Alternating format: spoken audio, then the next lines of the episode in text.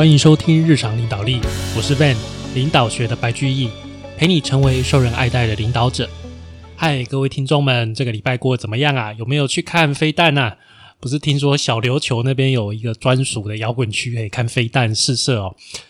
其实啊，现在的状况真的很不妙哦。就是现在欧美的那个整个经济情况都是看坏的哦，可能跟之前的那个不管是传奇啦，不管是那个库存啊，整个欧洲、美国，尤其是美国，未来应该是非常看坏的。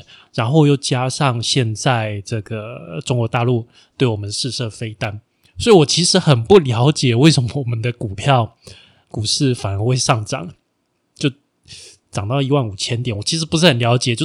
现在的情况对我们来讲应该是不太妙，但是股市还是涨。呃，我也不太懂股市啦，反正它涨一定有它的原因哦。呃，那我们今天也是接着帮各位讲这个呃人性的弱点哦。其实我们这本快讲完了，那 Van 预计下一本会讲那个第五项修炼。第五项修炼也是领导学里面非常重要的经典。而且是大部头，那本书六百多页哦。那我也是会分好几，有十几集啦，十几集慢慢一一章一章啊。假如你们是老听众，你们应该知道我的习惯就是说，一本书我会讲的蛮仔细的啊。所以各位，我在选书的时候，我一定是选经典，而且是比较久的书。为什么呢？因为这样比较不会被告，好吧？我也是很怕被告。如果是比较近的书，我可能就会用那个心得式的一个方式。啊，去讲了哈，这样出版社比较不会不会告我。但是经典的书，我老实跟你讲，即使你听我讲的很仔细了，我还是建议你去买，因为它毕竟经典之为经典哦，它真的有一些原因哦。即使你听完很多地方，你还是要不时回过头去翻一下看一下，对你自己的帮助真的是会更大，好不好？好，那我们今天就接着讲我们呃说服对方又不会引起反感的九种诀窍的第四到第六个法则喽。第四个法则啊，是以提问的方式来替代命令。哦，这个有一位小姐叫做艾达塔贝尔，哦，她是美国著名的人物传记作家，就是帮人家写传记。他说啊，他那个时候。在帮一位叫做欧文杨的先生在写他的传记，然后啊，他采访过啊，采访过这个先生，他就说啊，呃，就是这个欧文杨的朋友，他说这个欧文杨从来不会去指使别人做任何事，他总是用建议取代命令，怎么样呢？他不会叫你说，哎，你去做这个，你不可以做这个，但他怎么讲？他说你可以考虑这个，或者说你觉得这样做适合吗？哦。然后啊，这个秘书写完他的这个信之后，这个先生就会说：“啊，你觉得这封信怎么样？”然后啊，他如果觉得不满意，他会说：“嗯，或许这个措辞换一换会比较好。”所以他不直接下命令，他是用建议的方式，以用提问的方式哦。那这种方式哦，不但别人其实很快还是会改到改掉自己的错误，然后啊，也充分的顾及了自尊心，让人乐意的。与你合作，而且不会造成冲突。因为啊，你如果讲话太直接，用命令的方式哦，其实大家都会很不开心。例如说啊啊，有一所学校哈，有一天这个学校的门口啊，有一台汽车违规停车啊，把学校的门挡住哈。然后啊，那个老师就很生气，跑到教室问说：“谁的车挡在大门口了？”啊，有一个学生承认了，那个老师就很生气说：“现在马上给我开走，不然我马上就拿这个铁链。”把他锁上去，然后啊，叫那个警察来把他拖走啊。那个学生的车确实停在门口是不合适的。不过这次之后啊，哇，那个很多学生都怎么样怀恨在心，全力抵制，让那个老师啊教学工作非常困难。其实你可以换一种方式，是那个老师可以问说：“哎，门口停的是哪一位学生的车啊？”啊，然后建议我们建议把这个车移开，就不会妨碍到别人正常的进出。其实这样子，学生一定会同意合作，也不会说让所有的学生都很反感哦。所以啊，用询问的方式去取代命令，口气更加的温和，也能够激发对方的兴趣。当人们心甘情愿接受指令的时候。就更愿意主动的加入决策，推动整个任务的完成。有一间工厂啊，工厂的这个经理有有一次他有机会接到一大笔订单，可是他觉得这个交期可能没有办法赶上，因为工厂原本的那个行那个排程都排好啦，然后突然面对这么大量，然后这么紧急的一个订单哦，其实这个经理觉得可能工厂没有办法生产的出来。他也没有逼大家去赶工，勉强的接单，而是把所有的人都找出来，跟大家说明情况。他跟大家说，如果能够及时的完成这个订单，对公司的发展意义很重大。然后就一直问大家的意见，有没有好的方法能够让我们接下这个订单？有谁想到新的方法，让我们的产线改变流程，好让我们拿下订单？啊，如果调整员工的职务或者是工作的时数，哦，就是加班了，有没有帮助呢？员工听完了，就纷纷的提出改善建议，而且表现出能够做到的信心。最后，真的工厂就接受了这一笔订单，如期完成交货。所以你看，以提问替代命令是多么有效的一个方法。接下来的一个诀窍是保留对方的颜面。啊，很多年前，奇异电器哦居易在人事方面，他遇到一个难题。呃，有一位这个经理人啊，查理斯斯坦梅兹，在电器领域啊，算是一个超级天才。但是啊，他们公司把他抓去做会计部的主管，那当然他就做的不太好哦。他其实还是很棒的人才，但是他的性格也很古怪，高层也不敢轻易的招惹他。所以啊，这个公司想要把他从这个会计部拔掉，但是又不想伤害他的面子，于是就给他安排新的职位，叫做奇异电器顾问工程师啊。然后啊，再另外再找会计部的主管啊。然后啊，这个事情呢，其实他本人啊，他也很乐意接受这个调整，因为他可能他也觉得做会计主管也蛮无聊的啊。奇异的高层也很满意，因为他们巧妙的调动了这个。不可或缺的大牌明星，而且没有引起什么风暴。这个关键就在公司帮他保留颜面，替人保留颜面啊，真的很重要。它实际上会造成很大的影响。不过啊，没有几个人会冷静想一想它的重要性。我们常常会毫不顾忌的伤害别人的感情，随心所欲的挑毛病啊，恐吓、谩骂、当众批评哦，从来不考虑对方的自尊。其实只要稍微冷静的思考，去感受对方的立场，你就可以克制这种尖酸伤人的评论了。像这个是一家呃会计师事务所，会计师事务所有分淡旺季，什么时候是旺季？就是报税的时候哦，是旺季。那淡季的时候，其实啊就没什么工作做，所以啊报完税，很多人就要离开啊，他们就要砍人哦。那你想想看哦，如果是这样跟你讲哦，史密斯先生，请先坐下。报税的季节已经结束，现在好像没有什么任务可以交派给你了啊。当然啦，你也明白，你是在我们最忙的时候请来的啊。这样讲啊，通常会让人觉得很失望，有种被抛弃的感觉啊。后来呀，又改用另外一种。更有技巧、更圆满的一个方式啊！这样讲哦，史密斯先生啊，你的工作非常出色。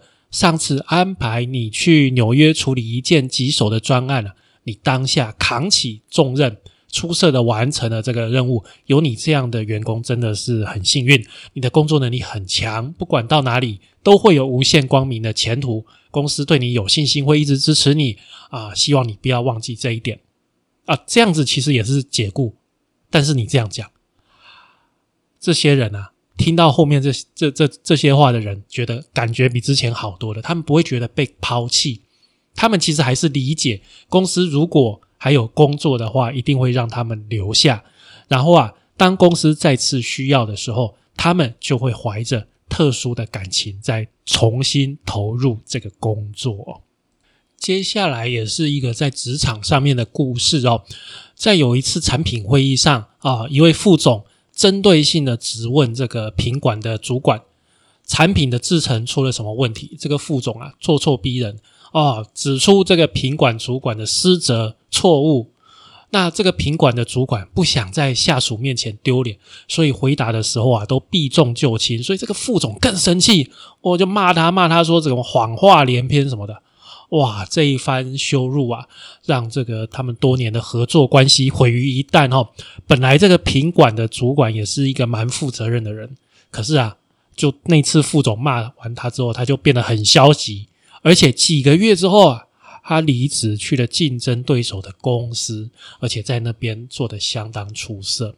所以你看，完全不保留对方的颜面，会造成怎么样？很可怕的结果，很不好的结果。那这个鬼故事哦，其实不止费脑，我相信非常多人都有亲身经历吧。应该常常看到这个故事在发生在你的身边，对不对？所以保留对方的颜面非常的重要。要留人，就是要留心。怎么样留心呢？先保留他的面子，保留他的颜面。第六个法则是如何激励他人获得成功。其实这个法则啊，我们讲过很多次了，就是靠什么？靠赞美啊！呃，卡内基啊，认识一个好朋友叫做彼得巴罗，他是一名训狗师哦。那他的训狗表演哦，就是每当有一只狗稍微有一点进步哦。这个训狗师就会轻轻的抚摸它，称赞它，而且奖励它一小块肉，好像取得很了不起的大成绩一样哦。其实哦，千百年来所有的驯兽师采用的都是这个方法。那这个方法是不是能够用在人类上面呢？用赞美代替训斥，不管你这个进步有多么的微小。也要及时的赞美，这样是不是就能不断的激励人们进步啊？心理学家杰斯赖尔说啊，赞美就像阳光照耀着人的灵魂，没有赞美，生命之花就不会绽放。可惜的是啊，绝大多数的人只习惯冰冷的批评，不愿意分享赞美的阳光啊。十九世纪早期的伦敦，有一位年轻人，他很想要成为作家。但是啊，这个过程并不顺利。他勉强读了四年的书，他爸爸就因为欠债被关到监牢里面。从此，他的生活就有一顿没一顿。好不容易找到一份工作，要给这个瓶子贴标签哦，他就在这个小仓库里面，昏暗的小仓库里面贴。晚上，他还要跟两个贫民窟脏兮兮的小孩一起挤在小阁楼里面睡觉。他对创作没有信心，为了要避人耳目，怕怕被受到那个嘲笑，他趁着晚上哦，把人生第一份的稿件寄了出去。之后啊，反反复复寄了好几次啊，一封一封的被退回。终于有一天，有一份稿件终于被接受了。虽然呢，没有得到稿费，只有得到编辑的赞赏。啊，得到这个称赞，就让他兴奋的泪流满面，激动的睡不着觉，一直到大街上游荡到很晚。这篇文章给他的精神上的鼓励跟支持啊，啊，让他最后成为了一个大作家。他就是查尔斯·狄更斯哦，这个是英国非常有名的大作家。那其实教小孩也是一样哦，哦，有一个父亲就说啊，他想要用赞赏代替唠叨。那他发现一开始真的很难，因为啊，这个父母眼中永远都只看到孩子的错误，但是这个爸爸他努力去寻找孩子的优点，不到两天，孩子一些平常恼人的举动就消失了，接着哦，其他的错误也慢慢消失哦，哦，这个小朋友似乎就有意识的顺着这个大人赞赏的方向做事，哇，到最后简直不敢相信哦，孩子竟然自动自发的把事情做对了。当然啦，那个小朋友有时候还是会在重复的犯一些错，但是啊，你事情过后再提醒，诶，他就会改善，就持续的提升。所以爸爸也不用像以前那样用就用骂的、用呵斥的，因为他们做错的事情少很多很多了。所以你看，与其你在有错就责骂，不如赞美任何一个微小的进步。那在工作之中啊，这样的例子也常常可以看到哦。啊，罗伯先生在加州有一家印刷厂，那他要生产一些精美的印刷品。有一位新来的印刷工人啊，负责这一类印刷品，但是他不太适应工作内容，常常犯错。啊，主管就觉得这个员工态度很消极，就打算把他解雇掉。罗伯先生知道这个情况，就赶快自己到印刷厂找这个员工跟他谈哈。那他先肯定这个员工的工作成果啊，这个是最近印刷厂品质最好的产品啊。那罗伯先生还很明确指出哪个地方做得很好啊，这个年轻人的努力对公司啊来讲多么的重要。